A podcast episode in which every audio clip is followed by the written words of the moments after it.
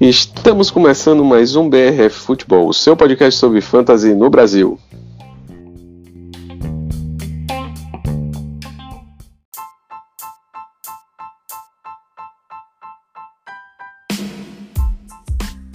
Pessoal, estamos de volta aqui no nosso podcast, trazendo dessa vez os prospectos do Draft 2020 na posição de Taendes. Estou aqui novamente com o Sérgio Luiz. Fala aí, Sérgio, como é que vai? Fala aí, Caio, tudo bem?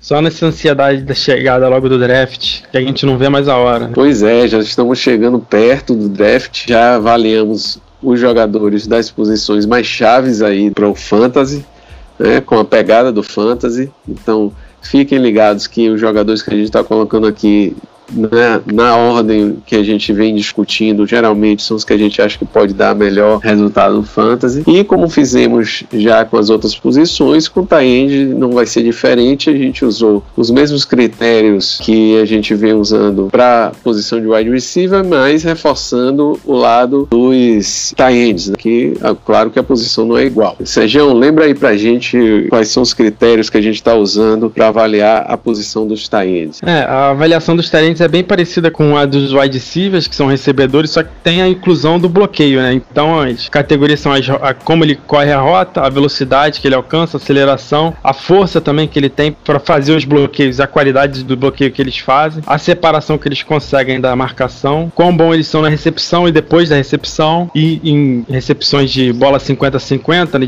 divididas, a capacidade dele de realizar um big play e a carreira dele no college, como é que foi a produção deles no college.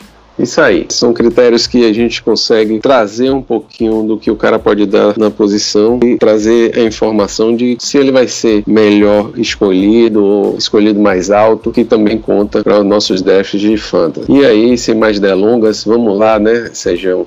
Qual foi o primeiro tie que você quis trazer aqui pra gente? Meu tie favorito dessa classe por enquanto é o Bryson Hopkins de Purdue. Ele jogou cinco anos lá em Purdue. Nos últimos dois anos ele já teve uma produção mais razoável. Conseguiu no último ano quase chegar a mil jardas, que é um feito para essa classe. Os jogadores dessa classe não tiveram uma produção muito grande na carreira deles do college. Ele é razoavelmente rápido, tem uma boa aceleração, mas o mais importante dele é que ele é bem forte, é bom recebendo a bola, consegue fazer algumas recepções até que são difíceis, mas ao mesmo tempo ele tem alguns drops que parece que ele esquece da vida na hora de pegar a bola e ele é muito bom executando rota. No bloqueio eu achei bom, mas muita gente acha não é muito bom, ele tem falta técnica para ele. Você foi um desses, né, Caio? Isso aí. Hopkins é um cara que tem tamanho, bom, força, agilidade para receber a bola, que sabe alinhar, correr e ser um bom recebedor. Pro fantasy isso é imprescindível porque é quando ele vai pontuar realmente. Foi um cara que chegou a 830 jardas, né? Você falou que ele chegou isso. a quase mil jardas, então é. realmente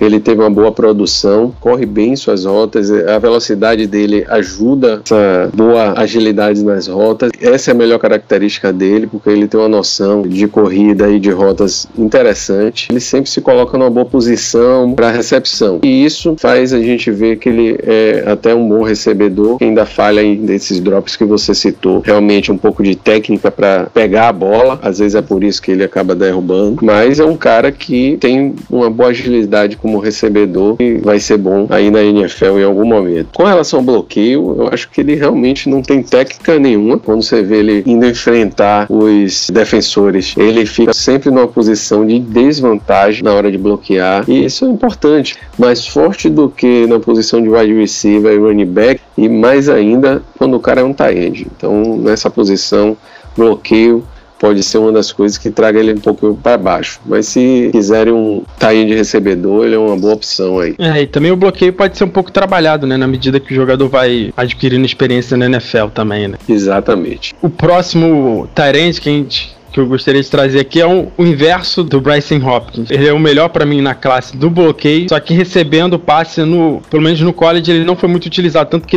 ele jogou três anos em Notre Dame, é o Cook Matt. Ele somou 690 jardas em três anos de college, que é um número muito baixo. Fisicamente, ele não tem uma aceleração muito boa, ele não consegue mudar muito de direção, recebendo bola, como eu já falei, ele, ele é um pouco questionável, só que ele tem muita vontade bloqueando, ele ainda tem que evoluir, mas ele é muito bom evoluindo, bloqueando. Teve alguns problemas problemas com lesão, que foi até o que atrapalhou ele nos números. No primeiro ano ele jogou só quatro jogos. Ele ajuda muito em jogada de corrida, porque ele é muito bom bloqueando. Ele é um dos mais fortes dessa classe, então é muito difícil derrubar ele. Vai levando as pessoas, vai conseguindo jardas extras, por isso ele é bom nas jogadas depois da recepção. Deixa um pouco a desejar também nas rotas dele. Parece que não é muito jogo dele receber, mas é uma coisa que ele pode evoluir com os treinadores da NFL. É, o Kime é um cara grande, né? Ele tem. É, ele, é, é 6. é mais pesado, né, o tamanho isso. dele. E cara pesado, 262 pounds, então na hora de.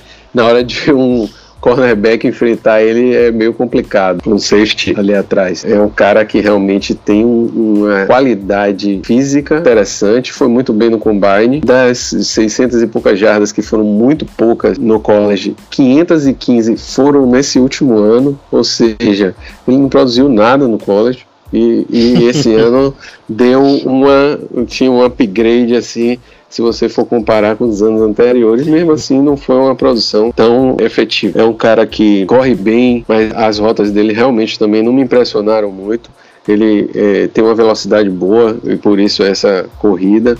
O bloqueio, ele é bom. Eu acho que ainda vai ter que aprimorar na NFL, mas ele é bom e é melhor do que o Hopkins, já que a gente está comparando eles na sequência. Uhum. O, o, Hopkins, para mim, está à frente por essa habilidade dele de, de correr a rota, ele está um pouco à frente. Com relação ao Kime, ele está sendo bem ovacionado agora, depois do Combine.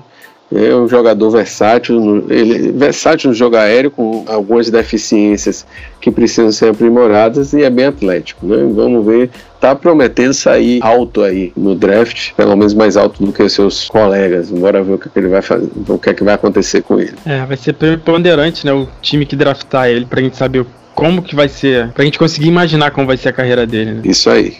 O próximo Tyrande é outro que bloqueia muito bem, é o Albert, Albert o Buna, que eu vou chamar só de Albert O, porque eu não vou mais arriscar de falar o nome dele, não. Ele é outro que é muito forte. É impossível ficar falando o nome desse cara. Ele é o segundo mais pesado desse que eu analisei aqui. Para mim é o segundo melhor bloqueando. Mas ele é muito fraco nas rotas. Muito Tem dificuldade para receber a bola. Ele é muito usado no bloqueio, né? Muito, muito usado.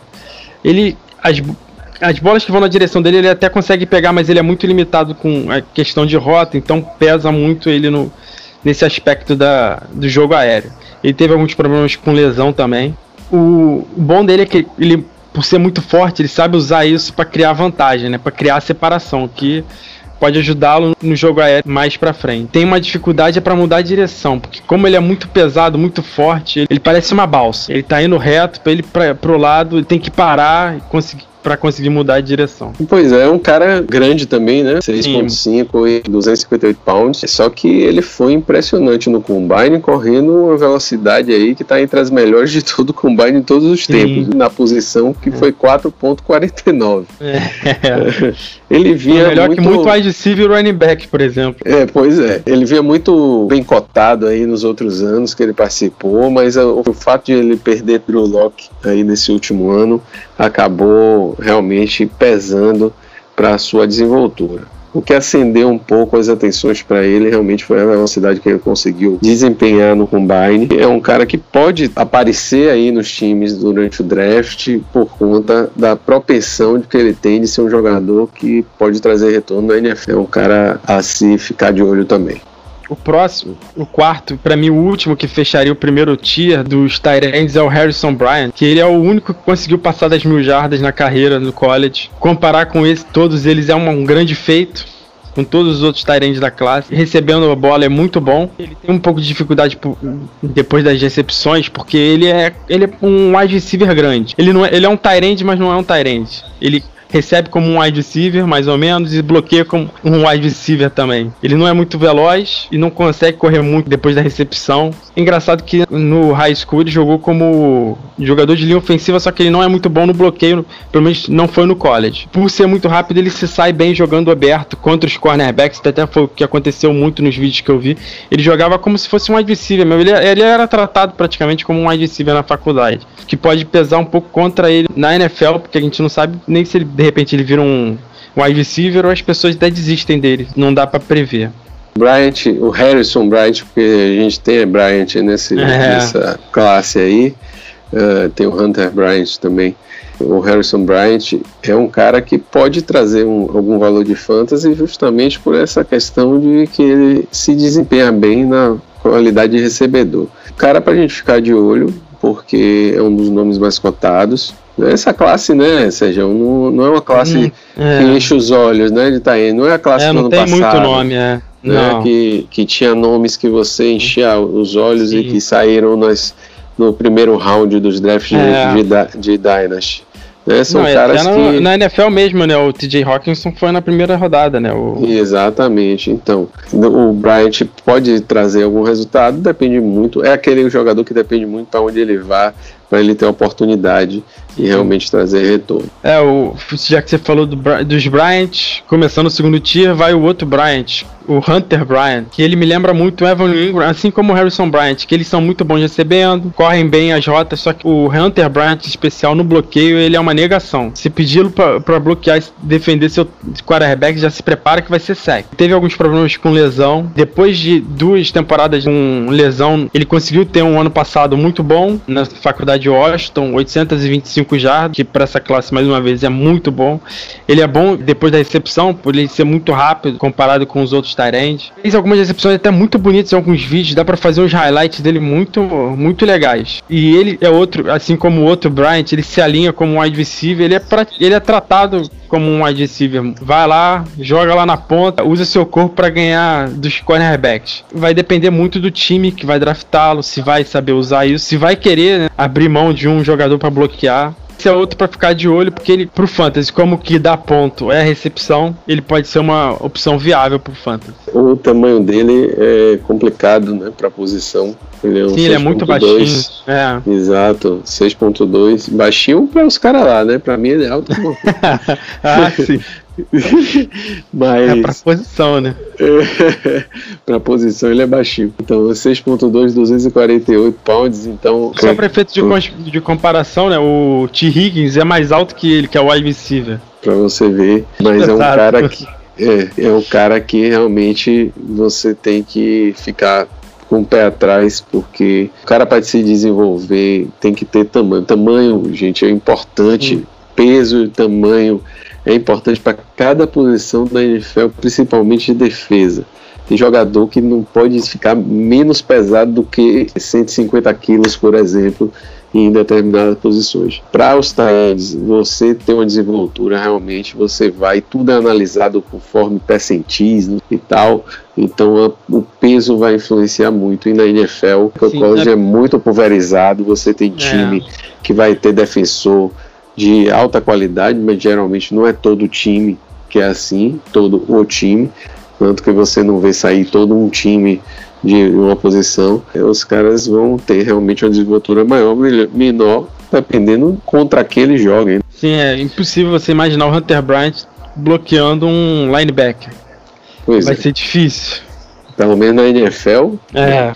Aí depois do Bryant começa a aparecer um, outros Tyrants, mais uma vez, são wide receivers praticamente. Ou são só bloqueadores, né? O Troutman, ele é razoável na recepção, é forte, é razoável bloqueando. Ele teve uma carreira no college razoável. Mais uma vez, ele se alinha muito como wide receiver, joga como wide receiver na red zone, foi para jogar na posição de wide receiver. Uma habilidade que ele tem, né? Aquela jogada que ele finge que vai bloquear, a defesa esquece ele, ele vai para recepção. Ele foi muito utilizado nessa jogada. Ele impressionou muito no Senior Bowl em relação ao bloqueio né? Tem como alguém saber, porque não tem nem vídeo desse, desse dia, né? Mas isso conta a favor dele, porque muitos times usam bastante o Senior Bowl como referência. Mas ele tem muita dificuldade para bloquear, pelo menos nos vídeos que eu vi.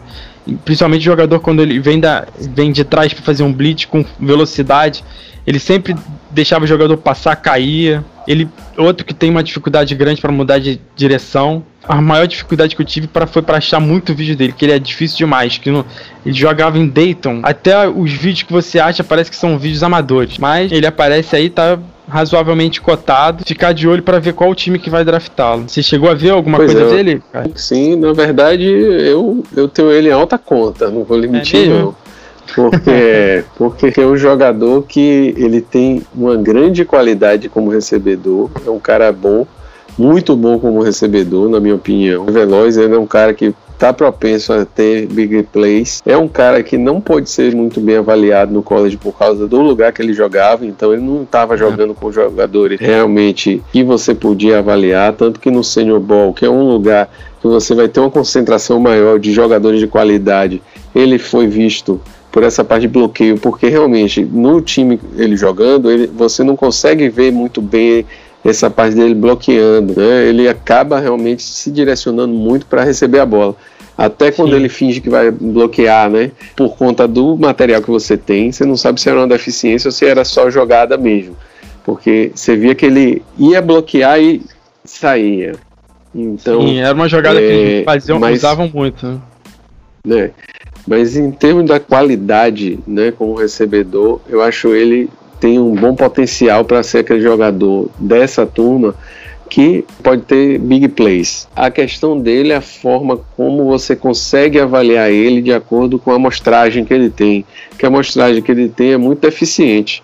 Então, é um cara que produziu quase mil jardas, por exemplo. Né? 70 recepções, 916 jardas, 14 touchdowns em 2019. Foi isso que rendeu também esse convite aí para o Senior Bowl, porque é uma escola que realmente não está na, naquela linha de escolas que são mais vistas pela NFL. No, nas jogadas confrontadas, né, ele sabe realmente ser mais elusivo, né, tem uma agilidade nos pequenos espaços, e que isso aí é o que me chamou mais a atenção, entendeu? Ele foi bem usado com versatilidade no college. Chegou como QB, na verdade. Uma das questões dele maior aí é que ele chegou ah, como é, quarterback. Ele chegou como quarterback aí no college e foi colocado na posição de tight end. Hoje jogou em várias posições também. Então talvez seja essa questão dele se encontrar na posição que mais se adequou a ele, que foi quem realmente trouxe retorno, que é de Taend, para ele poder ser um Taend de boa qualidade, mas eu acho que ele vai ser bom. É importante a gente discordar, né? Só quem acompanha a série que os coaches fazem do draft dele, tem uma conversa que eles falam que quando todos os scouts estão conversando, eles falam: se todo mundo estiver concordando com tudo que todo mundo está falando, a gente está trabalhando errado. Isso aí faz parte. É verdade. É a mais pura verdade. continuando a nossa análise aqui, o, o, próximo que eu destaco é o Thaddeus Moss, que se ele produzir metade do que o pai dele produziu, o Randy Moss, ele vai ser um dos melhores Tyrants da história da NFL, né? Mas para mim não passou muita confiança na produção dele não. Fisicamente ele não, ele não é muito rápido, mas ele é forte. Ele é bom no bloqueio. Para mim, ele é um dos três que realmente sabem bloquear, que vai ajudá-lo na NFL. Recebendo a bola é muito bom. Ajudou também o fato dele jogar com ninguém mais, ninguém menos que o Joe Burrow. Alinhava muito com o wide receiver. Tem um problema que ele operou ombro e pé. Pode contar um pouco contra ele. Ele é bom recebedor e bloqueando. Ele não é muito veloz, como eu já falei, mas Tyrande, se ele conseguir receber a bola, já tá muito bom. Produziu muito bem em recepções contestadas, né? Aquelas 50-50 ele é um dos melhores aqui da classe. É essa qualidade de bloqueador que faz ele ser muito bom nesse momento de disputar a bola. Que ele Sim. vai bloqueia lá no slot e consegue ganhar muitas vezes a recepção nessa briga direta aí na disputa pela bola a capacidade de bloqueio dele que faz ele encontrar esses espaços e a melhor característica com relação às rotas mostra que aprendeu bem com o pai dele mas ele não é aquele cara que você fica abismado pela grande capacidade de correr. Na verdade, ele é um cara bem trabalhado nessa questão. Após a recepção, ele é razoável. Ele efetua muito bem a função de tie-end, mais como bloqueador é. do que como recebedor, recebedor, né? Sua eficiência no bloqueio que auxilia ele nas jogadas aí. Pode realmente levar ele a uma melhor posição no draft. E é sempre bom lembrar, né? O tie-end no começo da NFL, ele não produz muito, né? Porque ele tem sempre chega com um pouco de dificuldade, problemas em, ou, em um aspecto ou outro, aí ele sempre é muito trabalhado. Raramente o Tyrande produz razoavelmente no primeira temporada, né? Muito difícil acontecer. É muito difícil para posição você ter algum retorno logo de cara na NFL. Isso é mais provável com running backs, que realmente é, você consegue back, ver é. isso. Às vezes é. wide receivers, mas para Tyrande isso é bem complicado. O que eu lembro mesmo que tenha produzido desde a primeira temporada é o Evan Ingram, né? Que também deu muita sorte que muita gente machucou na frente dele e acabou só sobrando ele, aí ele deitou os cabelos. Mas de é. resto é muito difícil. Ele se beneficiou pela oportunidade, né? Ele acabou Sim. recebendo uma oportunidade porque não tinha com quem dividir a bola praticamente é. no time, né? Stellan Shep nunca tá Saudável. inteiro e o Odell também machucou nesse ano, então só tinha ele. É, só tinha ele. Então foi realmente, tanto que no outro ano que tinha gente para disputar, ele não, não teve a mesma desenvoltura. É. É, e o último tie-end que nós trouxemos, que na verdade quem analisou foi você, né? Sérgio, Sim. que eu não tive a oportunidade, então vou deixar você falar um pouquinho dele, é o Kobe Parkinson. Ele, assim, ele não produz muito depois da recepção. As notas que eu dei, ele foi o único que não recebeu nenhuma nota máxima. Ele é mais ou menos correndo rota, na velocidade, na força. Ele é bonzinho no bloqueio e as mãos dele também são boazinhas, digamos assim. Praticamente um wide receiver que ele vai ser muito pouco usado para bloquear, principalmente no primeiro ano, vai ser muito difícil. Ele deixava muito o quarterback dele sofrer o sec, ser apressado para fazer o passe. Ele é devagar para ser um wide receiver e não é forte para ser um Tyrant. Foi isso que eu até escrevi assim como um resumo dele. Ele demora para desenvolver a rota e não produz muito depois da recepção. Então coloquei ele mesmo só porque eu vi o vídeo. Eu acho que ele não vai ser uma opção muito boa para fantasy não. Pois é, Sérgio, essa classe de Tyrande não é uma classe que enche os olhos e vamos ver o que é que eles podem trazer para o nosso fantasy. Depois do draft a gente vai voltar com a, a série de rankings. Eu e Sérgio vamos fazer os rankings desses jogadores de end, running backs, wide receivers, quarterbacks. A gente vai lançar os rankings do BRF Futebol então fiquem ligados que a gente precisa do draft para poder soltar esses rankings, porque o lugar que o cara vai, aonde ele saiu no draft, é extremamente importante para a gente poder produzir os rankings da NFL. E vocês vão ver que provavelmente pode aparecer aí um nome ou outro que algum time tenha trazido mais para cima na escolha e a gente não tenha falado aqui. Fiquem ligados no podcast. Espero que o coronavírus continue deixando a gente produzir. Vamos ser otimistas. É o máximo que a gente pode fazer, né? Pois é, Sérgio. Um grande Além abraço. De ficar Sérgio. em casa também, né? Importante Verdade. se lembrar, fiquem em casa se puderem. É, fiquem em casa, ainda é muito cedo para a gente sair de casa. No mais, Sérgio, um grande abraço. Você também, Caião. Saúde aí para todo mundo. Obrigado, Sérgio. Acompanhe a gente no brfutebol.com.br. Acompanhe a gente no Twitter e no Instagram, no arroba brfutebol nos dois aplicativos. E a gente está aí aberto a seus comentários, tudo que vocês queiram dividir, qualquer dúvida. Sérgio está no Twitter também. Qual é o seu Twitter, Sérgio? Meu Twitter é Sérgio Luiz com S O S J R, que são minhas iniciais. Qualquer dúvida que o pessoal tiver, só aparecer e falar comigo aí que eu tento responder. Então, eu sou arroba BRFF Aribe no Twitter. Se vocês tiverem qualquer dúvida, a gente está junto. Então, um grande abraço, pessoal. Não deixem de acompanhar o podcast. A gente gosta muito da, do retorno de vocês. Comentem, que a gente fica muito feliz. Um abraço. Falou, pessoal.